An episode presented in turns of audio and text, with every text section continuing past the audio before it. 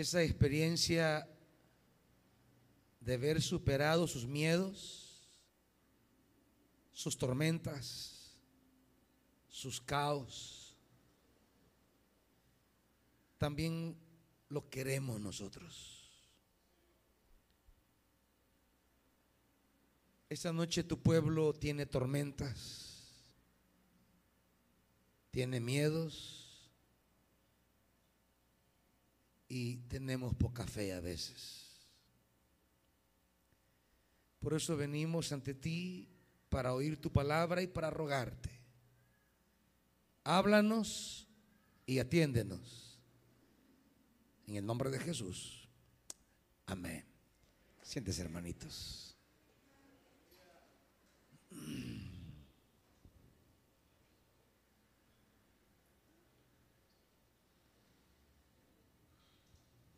En la tradición bíblica, el enemigo más grande del ser humano es el mar. No son los gigantes, no son las murallas, no son los ejércitos, es el mar. En toda la concepción cultural de los pueblos que rodean a Israel, el gran enemigo es el mar. El mar es caos. El mar es fuerza destructora. El mar es fuerza incontrolable. El hombre no maneja el mar. El hombre puede controlar ejércitos. Puede controlar poblaciones bien armadas, pero no puede controlar el mar. El mar sigue siendo ese enemigo indomable aún para el hombre moderno.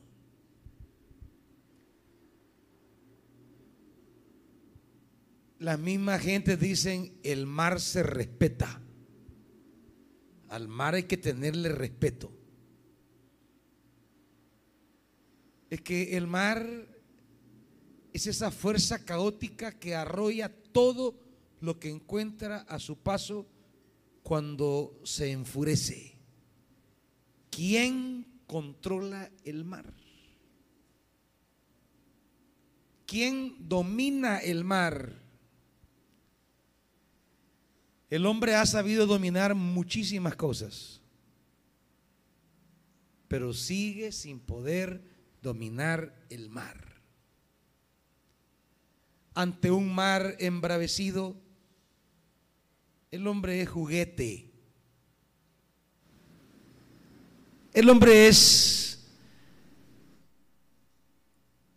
algo que el mar lleva y trae a su antojo. Es un muñeco de trapo en la fuerza del mar. Por eso en la Biblia el mar siempre va a representar el enemigo más grande del ser humano. Cuando el hombre quiere hablar de esos momentos más difíciles en su vida, los antiguos siempre van a hablar construyendo una historia en el mar.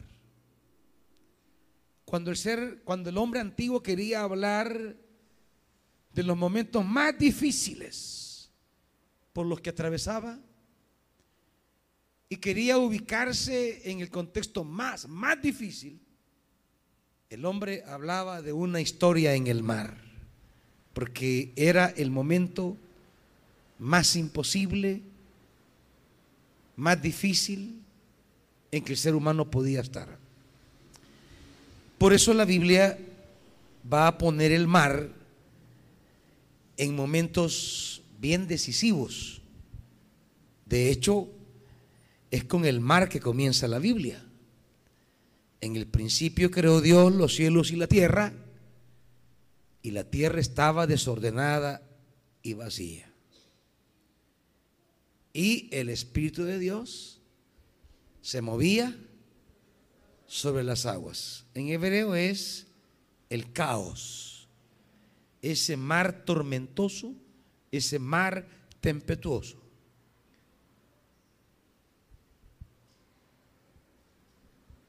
Y una de las primeras acciones que la palabra divina tendrá será sobre el mar. Separar las aguas y que emerja la tierra. Poner en orden el mar. Su dominio sobre el mar. Su dominio sobre el caos. Porque el mar en el pensamiento antiguo es el caos. Es lo incontrolable. Es lo que el hombre no puede manejar es lo que puede destruir al ser humano.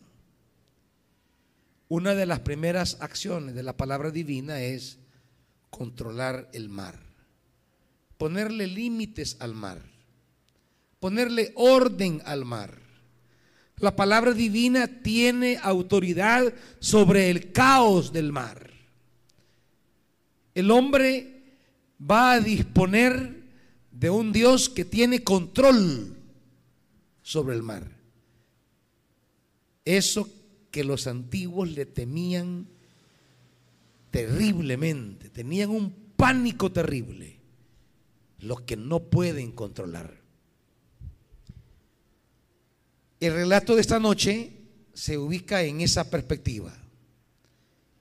Una comunidad que sigue a Jesús atraviesa momentos que no puede manejar.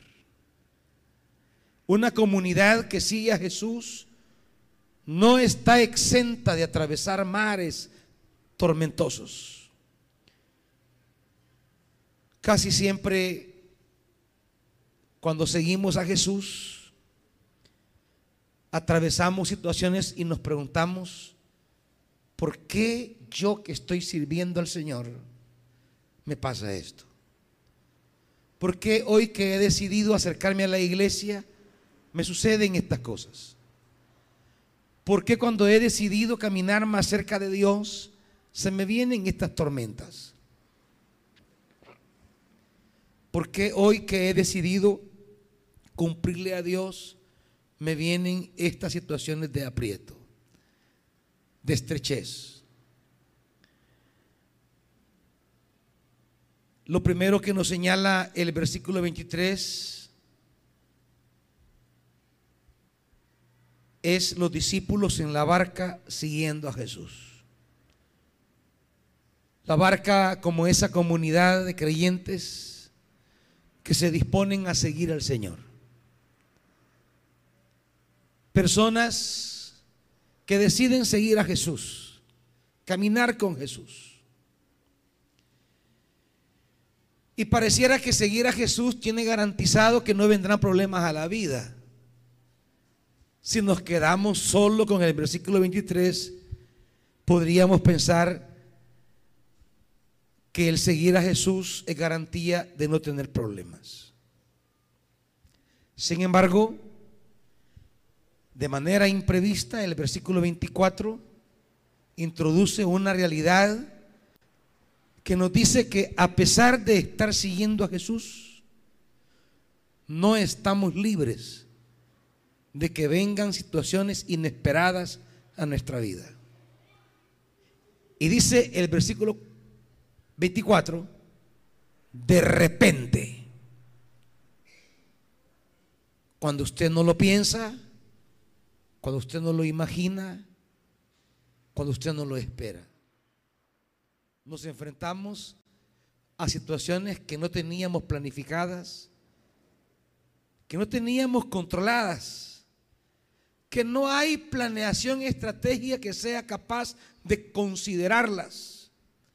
Que por más espero que eh, por más esmero que usted ponga en tratar de anticiparse a hechos que pueden traer riesgo a su vida, a su negocio, a su familia, a sus proyectos, que por más que usted le ponga cabeza a querer ordenar el futuro y no ser sorprendido en un caos, sin no saberse manejar, esta palabrita de repente nos dice que aunque tengamos alta capacidad de planificación y de previsión, siempre la vida estará llena de realidades que no podemos manejar nosotros. cosas inesperadas, realidades que tocan a nuestra puerta sin verlas venir. Cuando venimos a darnos cuenta, ya las tenemos junto a nosotros. La comunidad que sigue a Jesús no está exento de estos avatares de la vida. La comunidad que sigue a Jesús no está exento de verse confrontada con este tipo de situaciones inesperadas. Seguir a Jesús no es un blindaje de las tormentas inesperadas. La seguridad del cristiano, la fortaleza y la confianza que debe tener en las tormentas de la vida no está en pensar que por seguir a Jesús quedará eximido, quedará exonerado de atravesar tormentas donde sentimos que morimos. Y yo sé que muchos de ustedes están atravesando una hora donde sienten que perecen. Una hora inesperada. Una hora que no ha sido posible verla venir y no nos preparamos. ¿Y cómo nos vamos a preparar frente a estos de repentes que se levantan contra nosotros? ¿Cómo nos vamos a preparar? ¿Cómo nos vamos a anticipar? Por más que desarrollemos metodologías de prevención, por más que desarrollemos tareas de planeación, por más que levantemos aplicaciones o programas que nos anticipen posibles caos en la vida, siempre llegarán a nuestra vida realidades que no esperamos y que no podemos manejar. Seguir a Jesús, iglesia, y servirle y caminar con Él, amarle y trabajar para Él, no nos da una exoneración de vivir tormentas que angustian el corazón. Eso es lo primero que deben tener claro. No seguimos a Jesús porque sea una garantía de no tener problemas. No seguimos a Jesús porque es un blindaje contra las crisis de la vida.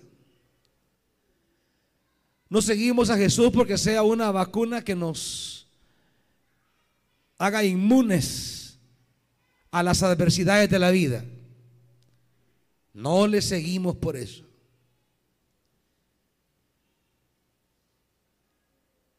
Y si seguimos a Jesús, entonces, ¿dónde está la diferencia entre los que viven momentos inesperados sin Jesús, que no siguen a Jesús, y nosotros que vivimos esas tormentas inesperadas y seguimos a Jesús? ¿Cuál es la diferencia entre el que no sigue a Jesús y el que sigue a Jesús a la hora de enfrentar una tormenta. A la hora de enfrentar estas cosas inesperadas. Llevamos casi para el año y medio de vivir una pandemia. Algo que llegó inesperadamente. Algo que se levantó y ha venido a estremecer una cantidad de realidades en la vida de cada uno de ustedes que no teníamos pensado. Las naciones se encuentran envueltas en caos. Aquí cerca, en Centroamérica, Costa Rica, está a punto de cerrar todo el país, si es que no cerró ya. Un cierre total de toda actividad en la nación, a excepción de aquellas extremadamente necesarias. Año y medio y está por cerrar. Nosotros cerramos hace un año y no fue fácil. Se reinició la actividad económica y no ha sido fácil. Cerraron muchísimos negocios, restaurantes, fábricas, almacenes. Otros están intentando levantarse.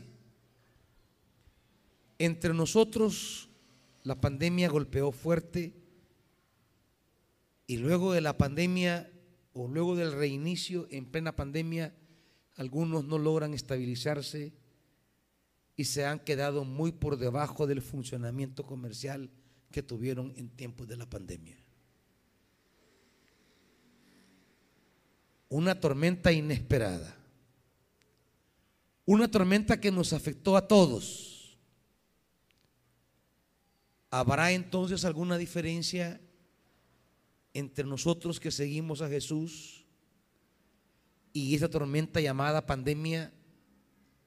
¿Habrá una diferencia entre los que seguimos a Jesús y la manera de cómo asumimos esta pandemia? ¿Habrá algún manejo diferente que vamos a hacer de esta tormenta? ¿Cómo la vamos a asumir? ¿Cómo la vamos a leer? ¿Cómo la vamos a superar? ¿Cuándo llegará ese día que se diga de nosotros y todo quedó completamente tranquilo? ¿Cuándo llegará eso? ¿Cuándo llegará usted a decir, pastor, todo está como antes o mejor que antes. ¿Cuál es ese camino? ¿Es posible eso? Y si eso es posible, ¿cómo podría ser? ¿Cómo podría ocurrir? ¿Cómo podría suceder? ¿Cómo podría llegar a ser parte de nuestra vida?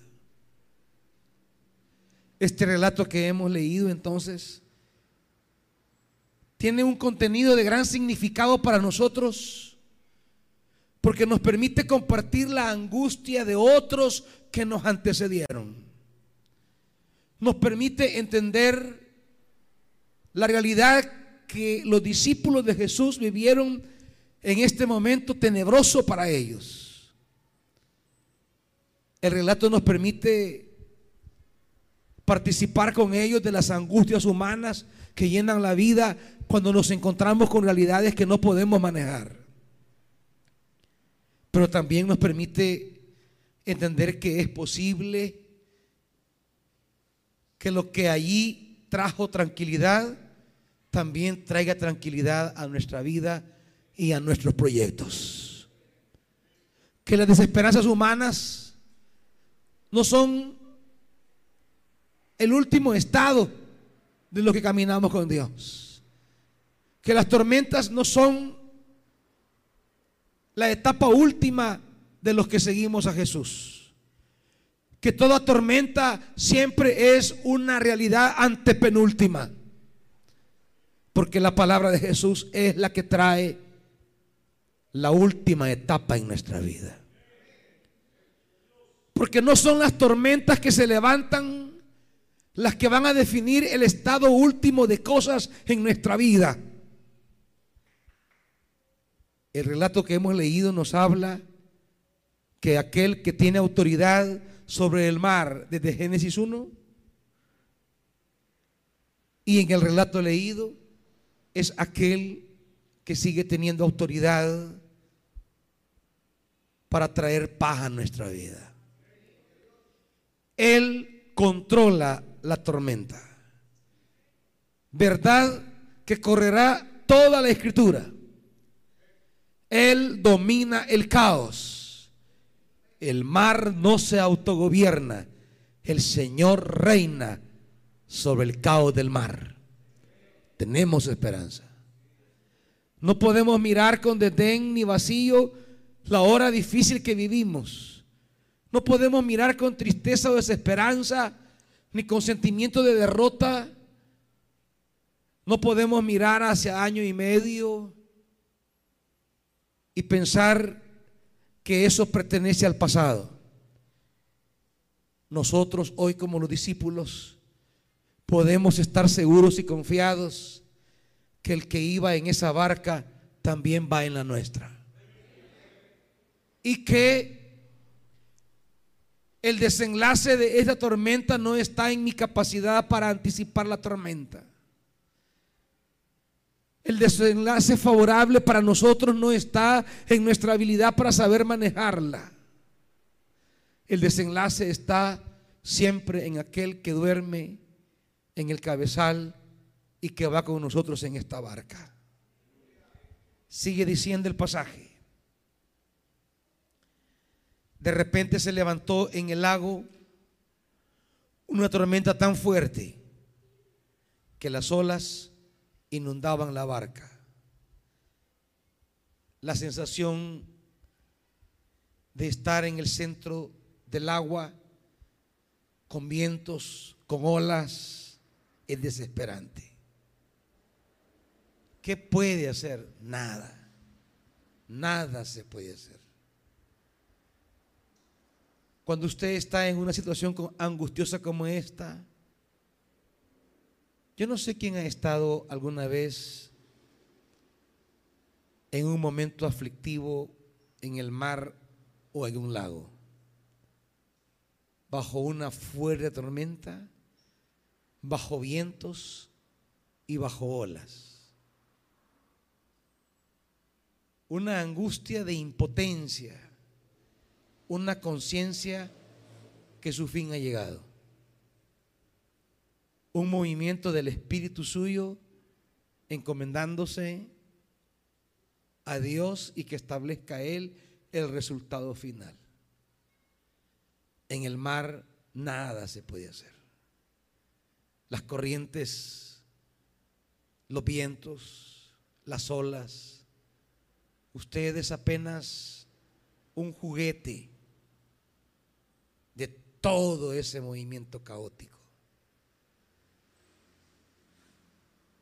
Solo Dios, nadie más.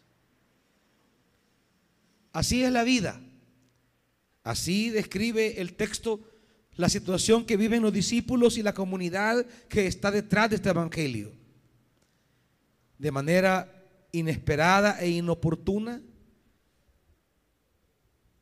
se levanta una tormenta tan fuerte. Mateo en el texto griego, no así en la traducción, va a hablar de un terremoto. Lo que tenemos aquí en el versículo 24 es, es un maremoto, es un terremoto en el fondo del lago que va a causar un caos. Eso que llamamos, eh, ¿cómo le llaman? un tsunami, terremotos en el mar. Mateo emplea la palabra sismo, un estremecimiento de la corteza terrestre que provoca reacciones a nivel superficial y el mar se vuelve a sí mismo un juguete de las fuerzas de la tierra interna y todo lo que está en el mar se vuelve un juguete del mar. ¿Qué puede hacer la barca? Nada. ¿Qué pueden hacer los expertos pescadores? Nada.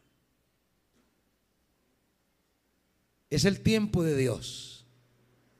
Pero resulta que mientras, dice el versículo 24, mientras hay un sismo tan fuerte que levanta olas que inundan la barca, esa es la realidad humana Y por otro lado, ¿cuál es la realidad divina?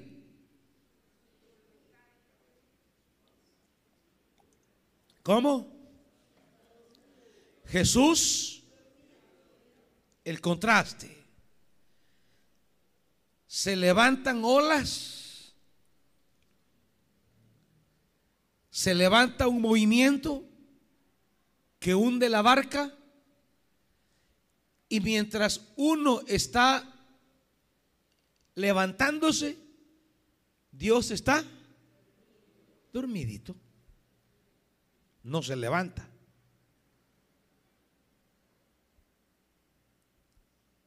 La experiencia del creyente más difícil no son las tormentas,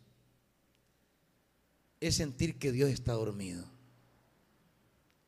Es que tormentas podrán levantarse, pero si usted siente, mira que Dios está a la par suya, usted está confiado. Usted puede ver tormentas, pero si ve alzada la mano de Dios, usted tranquilo. No, el problema es cuando usted siente que la tormenta se levanta y su Dios está dormido. Que la tormenta está arreciando y Dios parece parece no no reaccionar este sentimiento de no ver reacción divina, esto es lo que más angustia. Ver que Dios parece callar, parece esconderse, parece taparse los oídos, parece darnos la espalda. Esto es lo que más mata nuestro interior. El salmista nos comparte algunas sensaciones que al igual que los discípulos, él tuvo.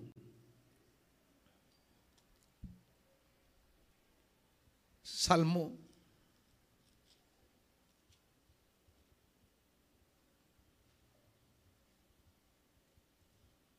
Salmo 10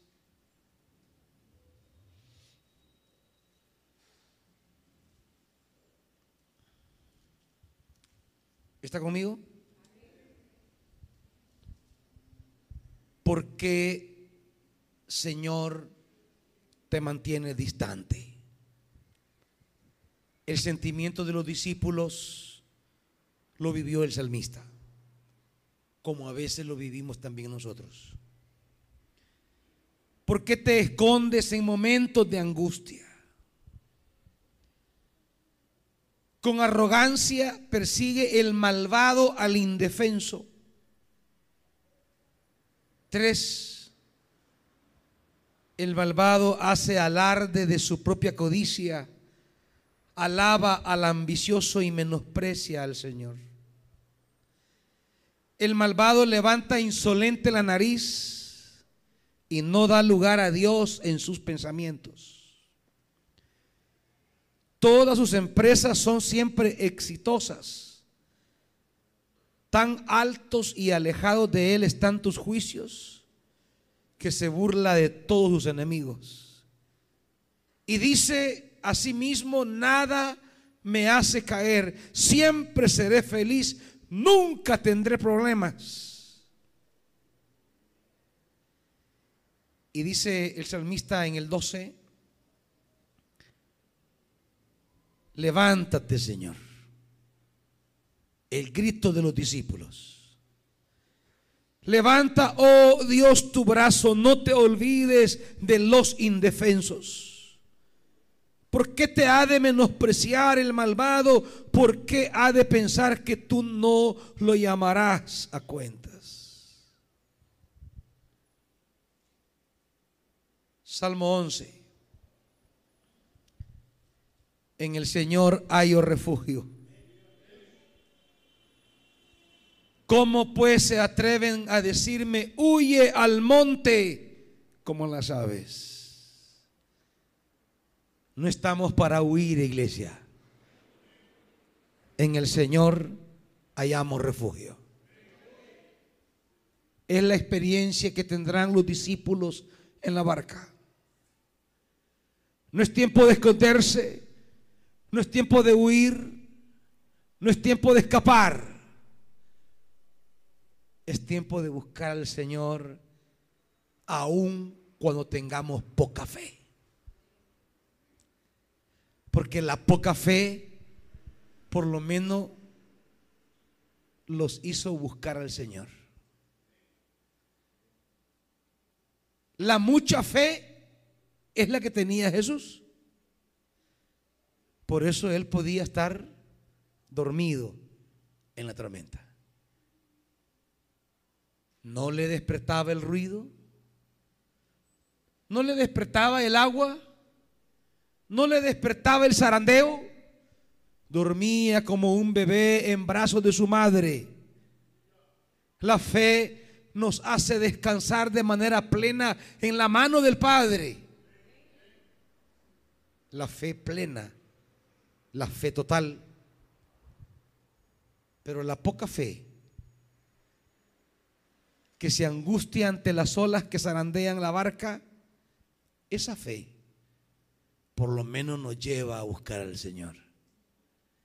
Y eso hicieron ellos, ya lo veremos. Salmo 13. ¿Hasta cuándo, Señor, me seguirás olvidando? ¿Hasta cuándo esconderás de mí tu rostro? ¿Hasta cuándo he de estar angustiado y de sufrir cada día en mi corazón? ¿Hasta cuándo el enemigo me seguirá dominando? Las preguntas de un corazón que ve la tormenta y siente que Dios está dormido. Las angustias más profundas de alguien que está viendo cómo los enemigos se levantan contra nosotros con más fuerza con mayores ventajas, con mayores disponibilidades, con mejores capacidades. Y estamos pequeños, indefensos e imposibilitados. ¿Qué nos queda? ¿Qué tenemos? ¿Cómo peleamos con ejércitos que son más grandes y más fuertes que nosotros? ¿Cómo peleamos con gigantes que nos superan en todo tipo de capacidades. ¿Hay una esperanza acaso para el pequeño? ¿Hay una esperanza para el indefenso? ¿Hay una posibilidad para el que está en desventaja? ¿Puede el pequeño vencer al gigante? ¿Tenemos alguna oportunidad siquiera que haga valer nuestros esfuerzos? ¿Tenemos a lo menos una mínima gota de posibilidad que le dé sentido a levantarnos cada mañana y trabajar duro y, terminar noche. Tenemos la más mínima posibilidad que tengan un resultado favorable los esfuerzos que tenemos o estamos arando en el mar. O estamos perdiendo el tiempo. ¿O estamos esperando lenta y progresivamente la hora final de nuestra vida? Este relato de Mateo nos pone en esa perspectiva de presentarnos que el Señor va con nosotros aunque esté dormido. Y que esté dormido no significa que el mar puede vencerlo. Lo más sabio de los hombres es una tontera para Dios, dice la Biblia. Lo más fuerte de los hombres es lo más débil de Dios, dice la Biblia. En otras palabras, ni aunque Él esté dormido, el mar lo puede vencer. Confiemos en Él ni aunque él esté dormido, tiene chance el mar de derrotarlo. La tormenta más furiosa no tiene la más mínima oportunidad de derrotar a un Dios aunque éste esté dormido. aún dormido, Dios gobierna el caos. Aún dormido, Dios domina la tempestad. Aún dormido, el mar no le va a ahogar jamás, ni los que van con él. Pero tenemos esa fe. Podemos tener esa disposición. Versículo 25. Los discípulos, cuando no pudieron más, aguantaron en sus capacidades y en su hombría lo más que pudieron. Pero llegó el momento más difícil, donde sentían que esto iba a hundirse. Y cuando no pudieron más, fueron a despertarlo. Y el griego dice tres palabras nada más. Señor, sálvanos, perecemos. Tres palabras. No era el momento de hablar mucho porque ya habían llegado al límite. La angustia de los discípulos contrasta con la paz del Señor. Esa paz, acompáñenme de nuevo al Salmo.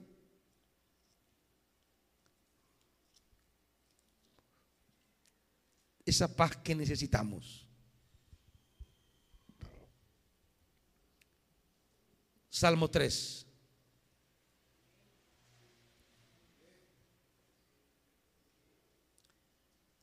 Muchos son, Señor, mis enemigos.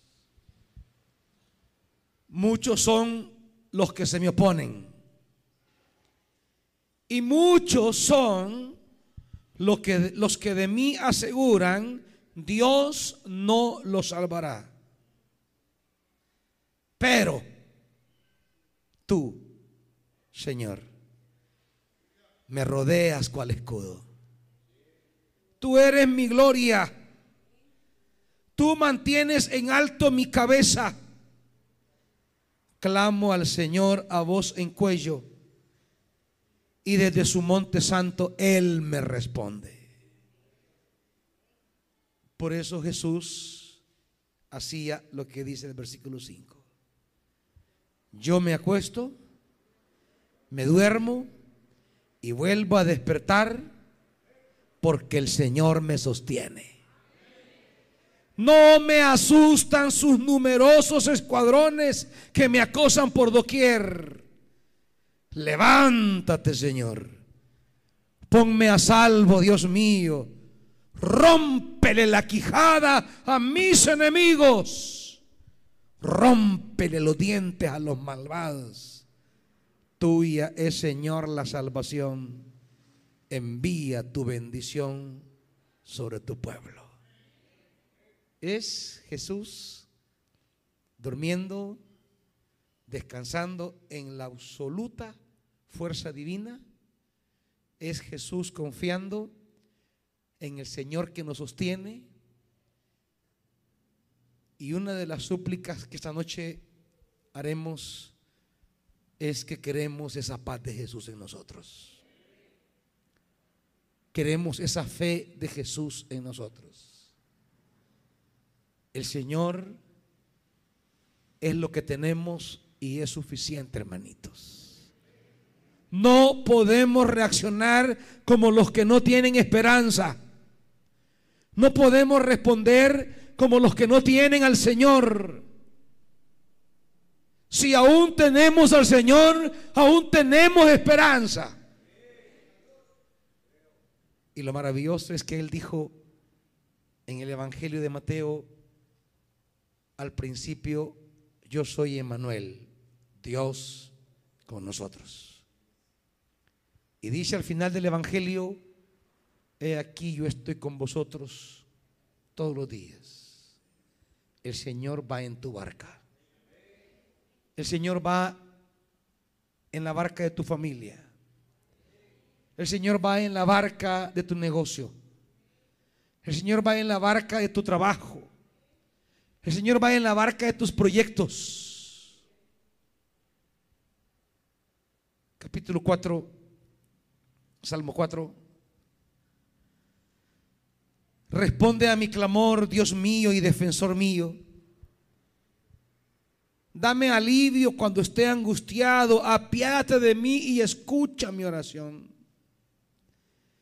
Y ustedes, señores, ¿hasta cuándo cambiarán mi gloria en vergüenza? ¿Hasta cuándo amarán ídolos vanos e irán en pos de lo ilusorio? Sepan que el Señor honra al que le es fiel. Tómense esa palabra, iglesia. El Señor me escucha cuando yo lo llamo. Si se enojan, no pequen. En la quietud del descanso nocturno examínense el corazón.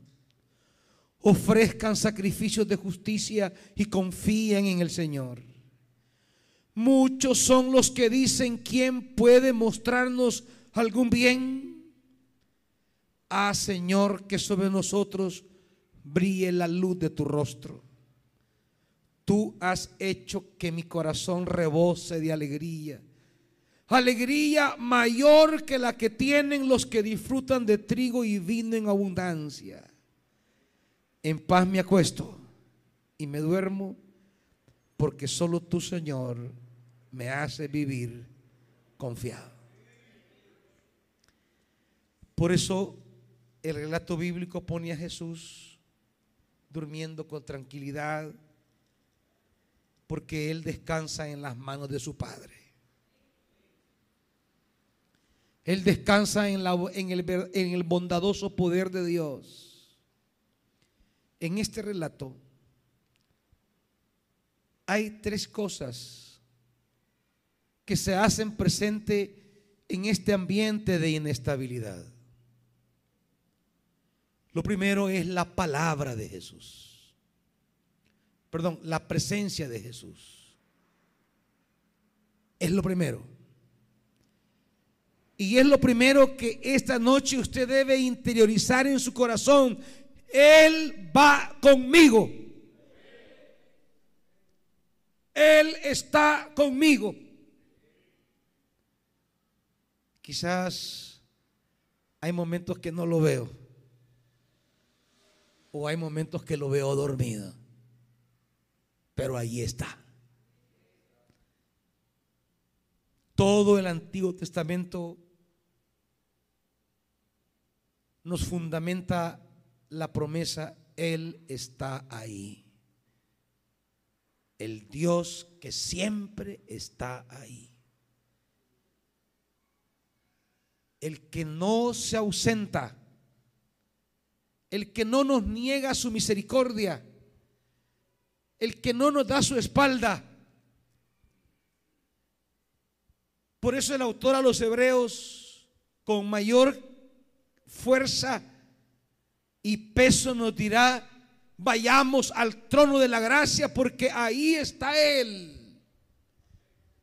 Ahí tenemos un sumo sacerdote que se compadece de nuestras debilidades. Acerquémonos. Palabra clave en Hebreos.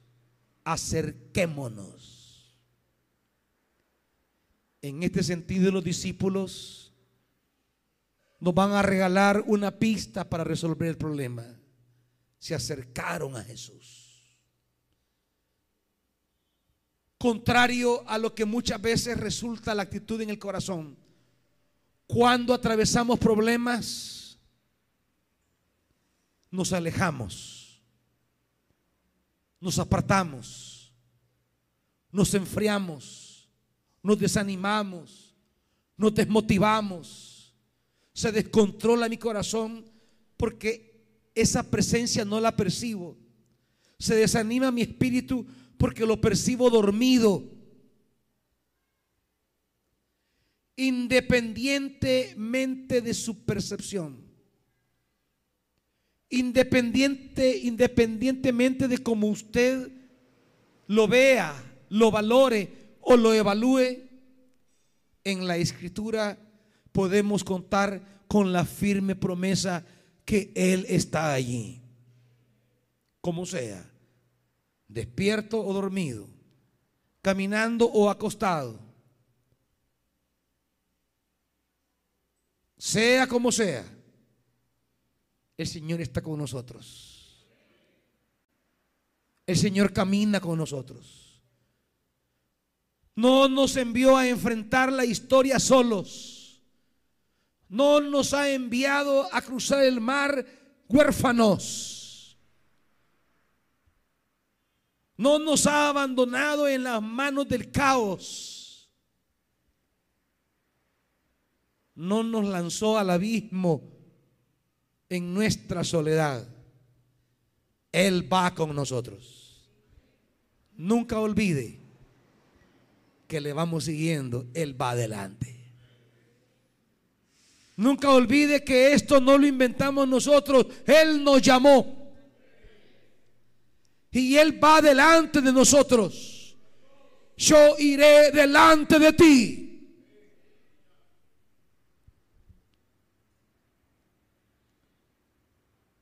Isaías 43.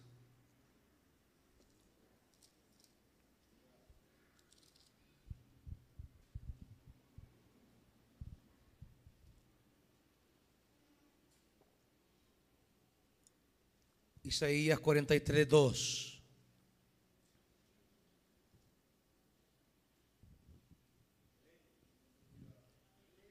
Cuando cruce las aguas, ¿qué iglesia?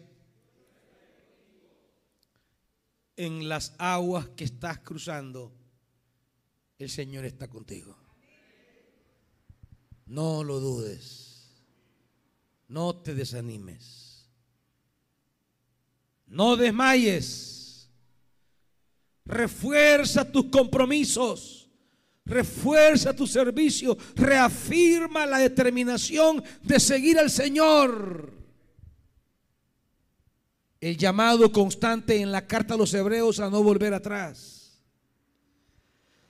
El llamado constante en la carta a los hebreos a no regresar. No somos de los que regresan.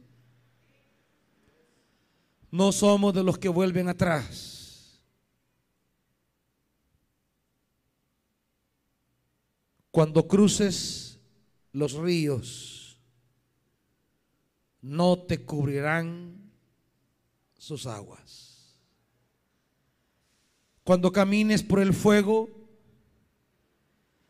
no te quemarás ni te abrazarán las llamas. Yo soy el Señor que tu Dios. Tú tienes padre. Tú tienes esposo. Y no has enviudado. Y no has quedado huérfano. Él vive. Cuatro, a cambio de ti entregaré hombres.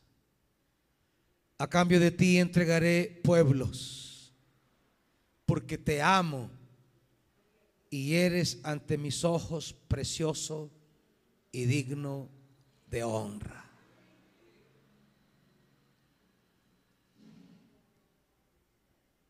El que te sacó una vez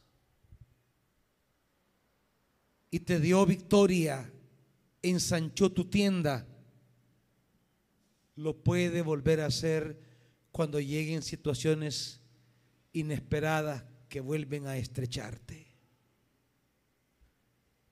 ¿Acaso ya olvidaste cómo todo empezó? Una de las cosas que la Biblia y los profetas harán con Israel es recordarle a Israel sus orígenes. Porque a veces nos olvidamos nosotros de nuestros orígenes. Cuando Dios quiere despertar en Job la fe, le dice, ¿dónde estabas tú cuando yo ya estaba haciendo esto? ¿Dónde estabas tú cuando? Y comienza a enumerar Dios una serie de hechos. ¿Dónde estabas? Porque a veces creemos que nosotros tenemos situaciones con las que Dios no puede.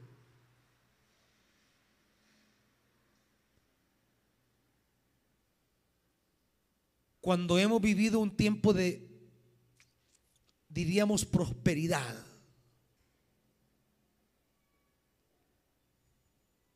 Y de repente llega una hora de estrechez. Se apodera de nosotros un sentimiento como de fracaso. No volveré otra vez a estar a este nivel. He descendido tanto, ha bajado tanto que vuelvo a ver la mejor época que tuve y siento que no volveré a estar allí. Y Dios te pregunta,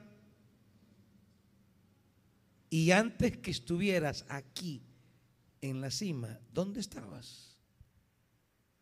Antes que tuvieras tu mejor época, ¿dónde estuviste? Si estuviste en tu mejor época aquí, y hoy estás aquí, el Señor te recuerda que antes de llegar a tu mejor época estabas aquí. Y que Él te llevó de aquí a aquí. Y si el que te llevó de aquí hasta aquí aún vive, ¿cómo no lo podrá hacer de aquí para allá?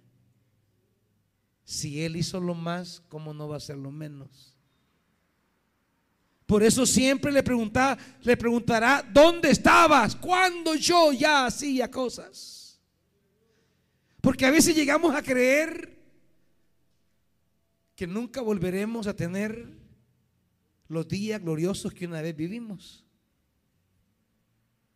Por eso a le recordará a Israel, porque ellos miraban con nostalgia los días de gloria de la primera clase. Y decían que con Salomón, qué lindo. Y Ageo les dice, la gloria de la casa segunda será mayor que la primera.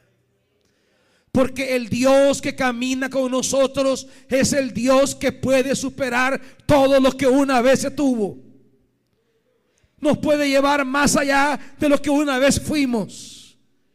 El Dios que camina con nosotros es el Dios que siempre puede más de lo que una vez hizo.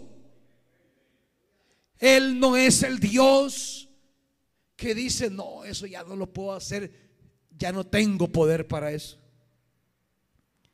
El Dios que está con nosotros es el Dios que dice, eso que hice una vez, hoy lo puedo hacer tres veces más.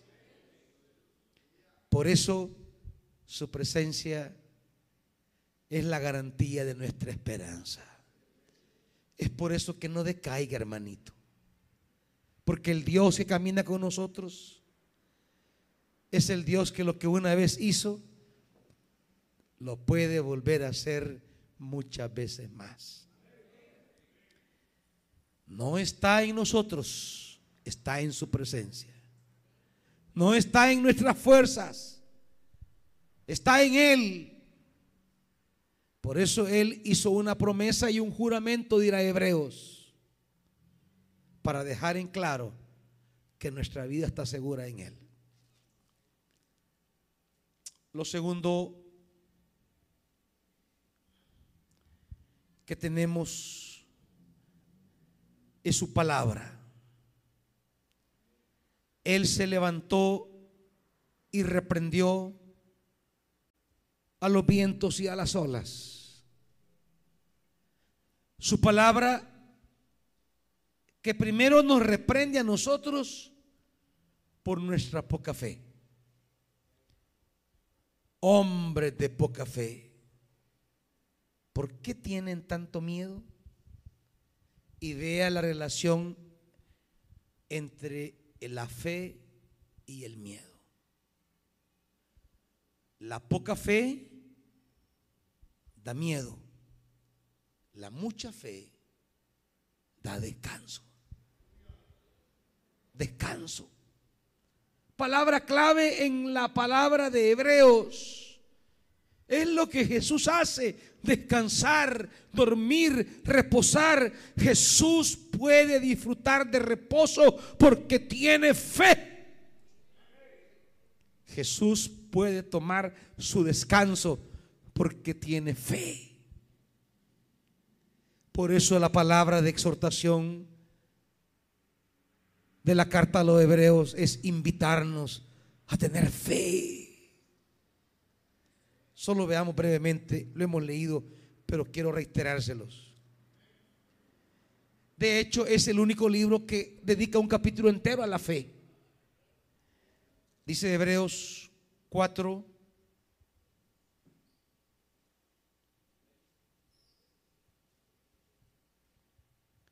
versículo 1.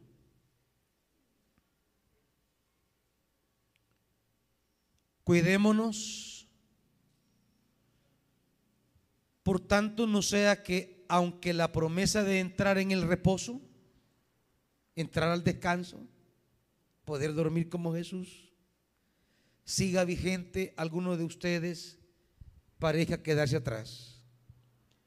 Porque a nosotros, lo mismo que a ellos, se nos ha anunciado la buena noticia pero el mensaje que escucharon no les sirvió de nada porque no se unieron con qué? No se unieron en la fe a los que habían prestado atención a ese mensaje. Hebreos es un llamado vehemente a la fe. Hebreos es una convocatoria a no perder la fe. Hebreos es el grito de aquel hombre que le dice a Jesús, Jesús, ayúdame en mi poca fe.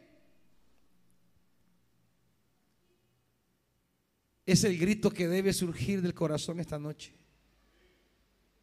Ayúdame en mi poca fe. Usted no tiene que pedir que la tormenta cese. Usted no tiene que pedir que las olas dejen de arreciar. Usted no debe pedir que termine los vientos. No. A veces estamos equivocados. Estamos pidiendo que cese la adversidad sin haber crecido. Estamos pidiendo que se quite el obstáculo si un jalón de fe en nuestra vida. Estamos pidiendo que, eh, pidiendo que se eliminen las pruebas. Y eso no es lo que debemos pedir. El grito que debe emerger esta noche es, Señor, aumentame la fe. Lo demás es su palabra lo que hace. Es Él quien se levanta, increpa las olas y éstas callan. El mar enmudece, los vientos cesan, la tormenta se calma.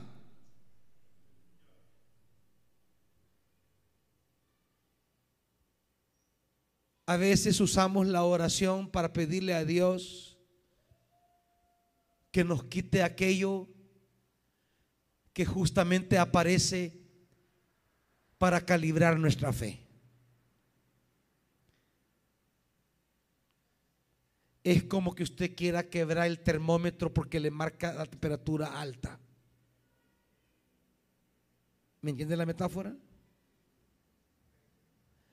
Quebrando el termómetro, ¿le bajará la fiebre? Eso pasa cuando usted pide que la tormenta cese. Cree que ha resuelto el problema, ¿no? su problema sigue ahí. Porque su problema no es la tormenta. Su problema no son los vientos. Su problema no son esas cosas que han llegado de repente a su vida. Ese no es el problema. ¿Sabe por qué no es su problema? Porque ese no es problema para Dios. ¿Sabe cuándo tendrá usted un problema? Usted tendrá un problema cuando Dios tenga un problema. Y mientras Dios no tenga un problema, usted no tiene ningún problema. No sé si me está entendiendo lo que le quiero decir. ¿Sabe cuál sí es su problema y cuál es el problema que Dios tiene? Nuestra falta de fe. Ese es mi problema. La tormenta no es problema, Dios se para la calle y se acabó. Las murallas no son problema, Dios da la orden y se quiebran. Cuando exista un enemigo que sea problema para Dios, entonces usted tendrá problema. Porque si ni Dios puede con eso, usted menos. Pero quiere que le diga una cosa. No hay enemigo, no hay mar, no hay gigante, no hay muralla, no hay nada que sea problema para Dios. Por eso dice él, ¿acaso habrá algo imposible para mí? ¿Acaso habrá algo que mi mano no pueda hacer? No, nada. Él todo lo puede.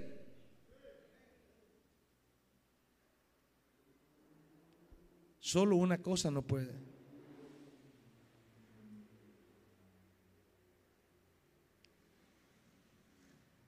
Si usted no le suplica que le dé fe, Él no puede decidir por usted.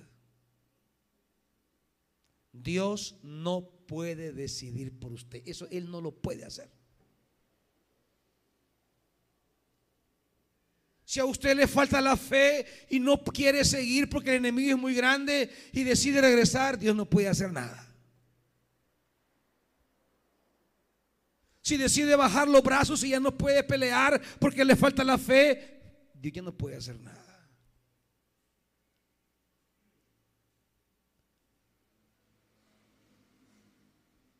Por eso el grito de esta noche debe ser, Señor, aumentame la fe.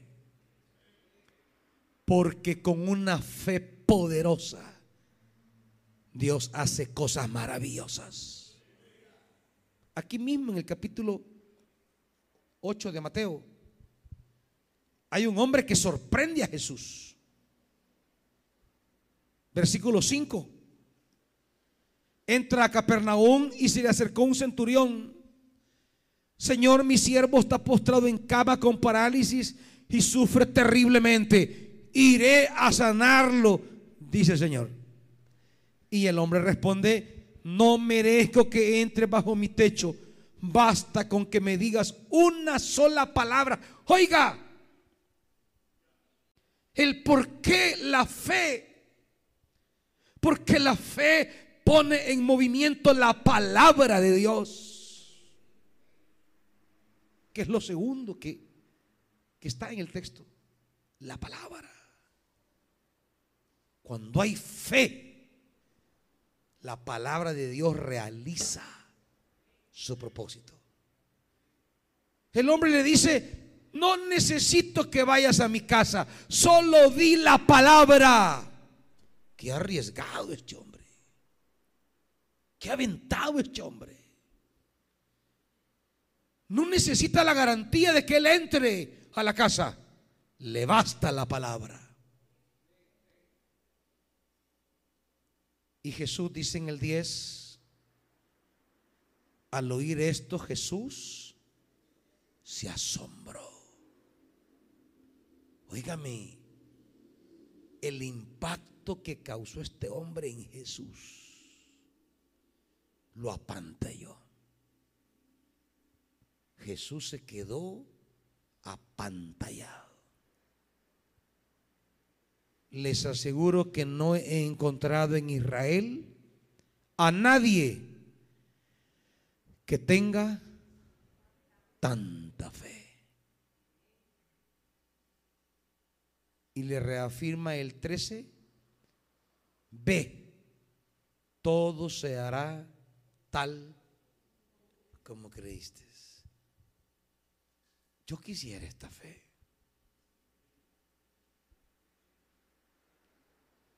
Esta fe ante los embates que llegan a nuestra vida y se despiertan temores en nosotros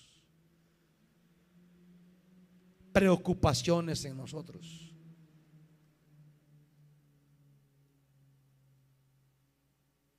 Si alguno tiene falta de fe, dice la Biblia, ¿qué dice? Pídala y se le dará en abundancia. No, no venga a pedir que se hace la tormenta. No, no venga a pedir que caen las olas, venga a pedir por mucha fe. Porque la palabra ya está dada. La palabra ha sido entregada. La palabra se va a cumplir. Debe creerla. Y tercero,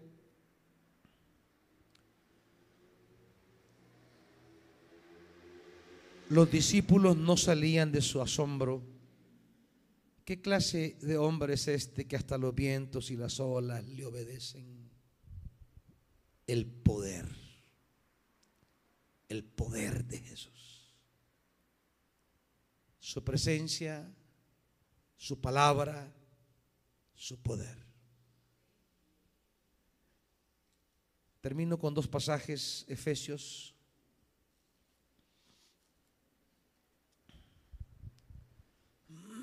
capítulo 3.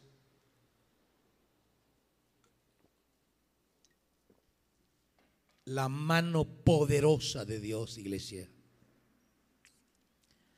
Efesios capítulo 3, versículo 20. Al que puede hacer muchísimo más que todo lo que podamos imaginarnos o pedir, por el poder que obra eficazmente en nosotros. El poder. El poder puede hacer muchísimo más de lo que imaginamos o pedimos. Muchísimo, muchísimo. Usted pide 10, el poder de Dios puede darle 100 mil.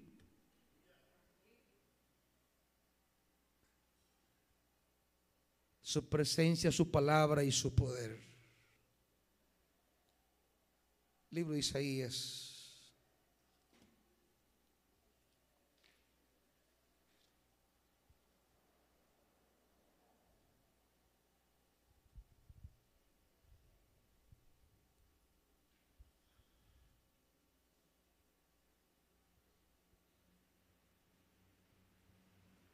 Versículo 24 del capítulo 14. 14, 24. El Señor Todopoderoso ha jurado, tal como lo he planeado, se cumplirá. Tal como lo he decidido, se realizará. Destrozaré a Asiria en mi tierra. La pisotearé sobre mis montes mi pueblo dejará de llevar su yugo y ya no pesará esa carga sobre sus hombros. Esto es lo que he determinado para toda la tierra.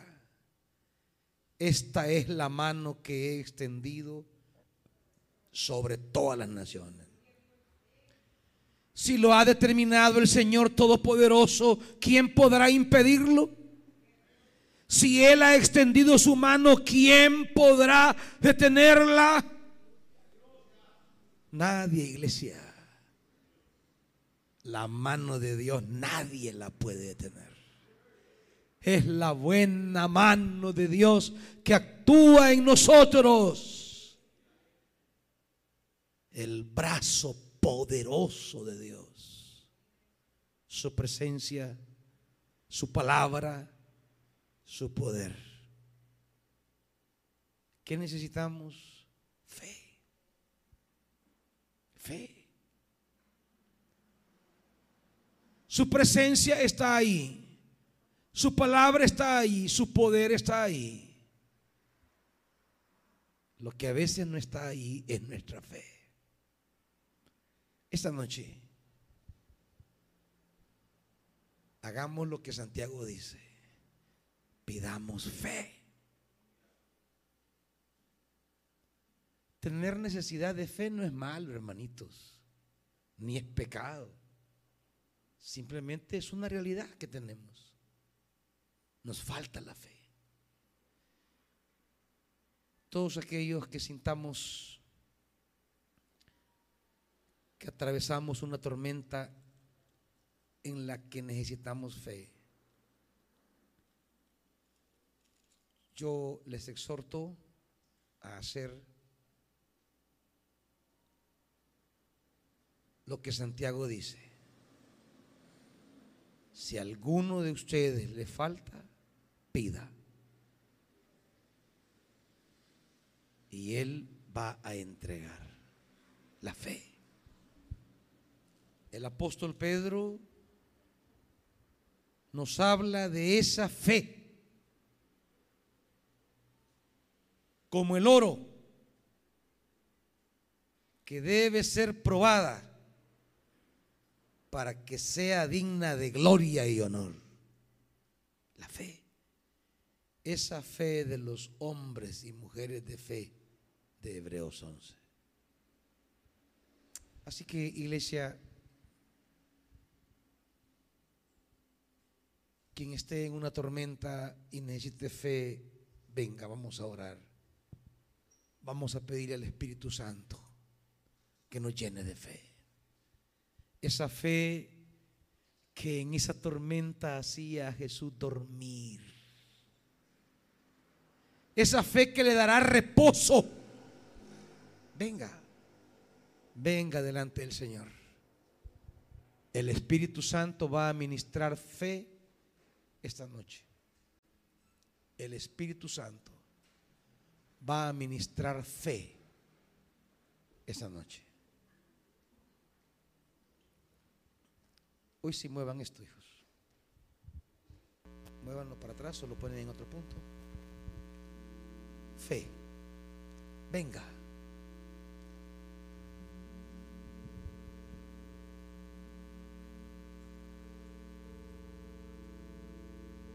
Jesús dice,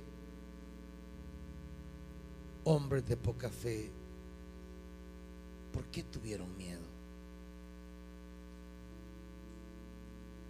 La fe nos da descanso, reposo, paz. No hay agitación, no hay estremecimientos, no hay ese, ese terremoto. Una cosa es que en el mar haya terremoto. Otra cosa es que en su corazón hayan terremotos. Los terremotos que ocurren en el mar no tienen por qué ser terremotos en tu alma.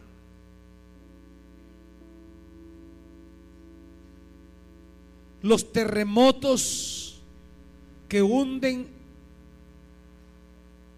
afuera no tienen por qué hundirte por dentro. Adentro hay algo que se llama fe. Y esa fe te dice, no temas, el Señor está contigo. Esa fe te dice, no temas, su palabra se cumplirá. Esa fe te dice, no temas. su mano poderosa hará lo imposible. Nada hay imposible para Dios.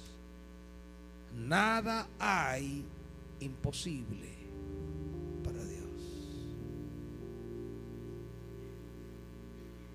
La fe te dice, no estás solo. El Señor está contigo. Tienes que decir esta noche como el salmista, aún me quedas tú. Aún me quedas tú. No sé qué cosas ya no tienes en tus manos. Pero sí te diré, Irving, pero sí te diré, todavía tienes al Señor.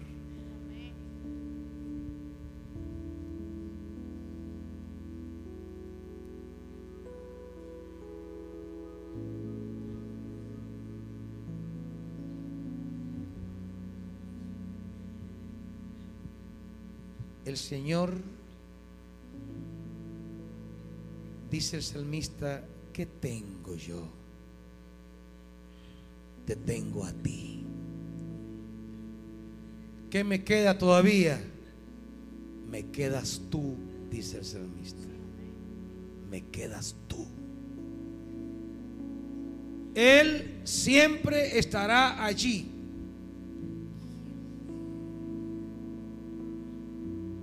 Él siempre estará ahí.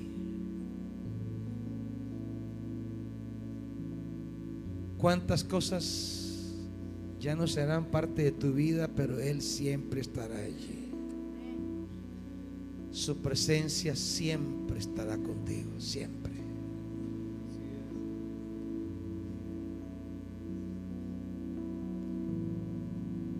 Su presencia.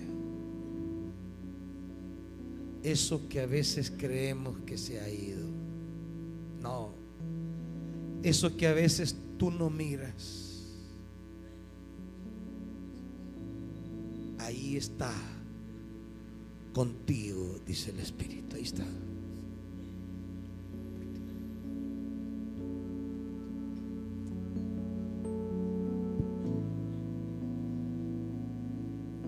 Ahí está.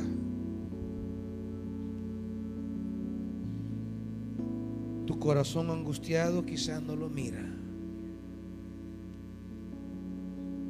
Tu corazón abatido quizás no lo nota. En tu desesperación no lo percibes. Tu mente se ha nublado, tu corazón está turbado, no lo ves. Pero es promesa, ahí está. Yo estoy contigo todos los días hasta el fin del mundo.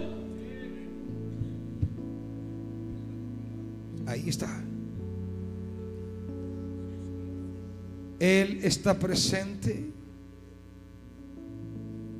Él no ha callado. Su palabra sigue ahí. Su palabra no fallará. Su palabra no se quebrará. Él no es hombre para que mienta, dice la Biblia. Sea Dios veraz. Sea Dios veraz y todo hombre mentiroso. Su palabra es verdad. Su palabra es veraz. Y su poder, su poder no tiene límite. Nada hay imposible para Dios. Pregunta María, ¿y cómo será eso? Y el ángel responde, ¿acaso hay algo imposible para Dios? ¿Acaso hay algo imposible para Dios? Todo es posible para el que cree, dice la Biblia. Todo es posible para el que cree. Espíritu Santo. Espíritu de Dios. Necesitamos fe. Espíritu de Dios. Ayúdanos en nuestra poca fe. Espíritu de Dios derrama fe sobre nosotros.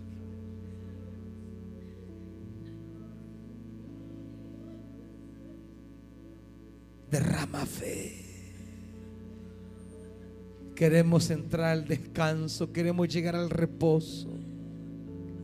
Queremos descansar en tus manos de amor.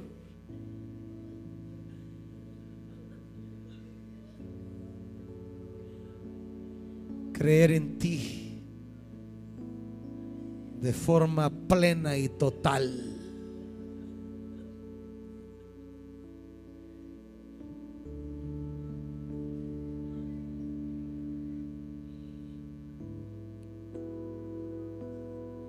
Yo no sé cuántos de nosotros, hermanos, en esta noche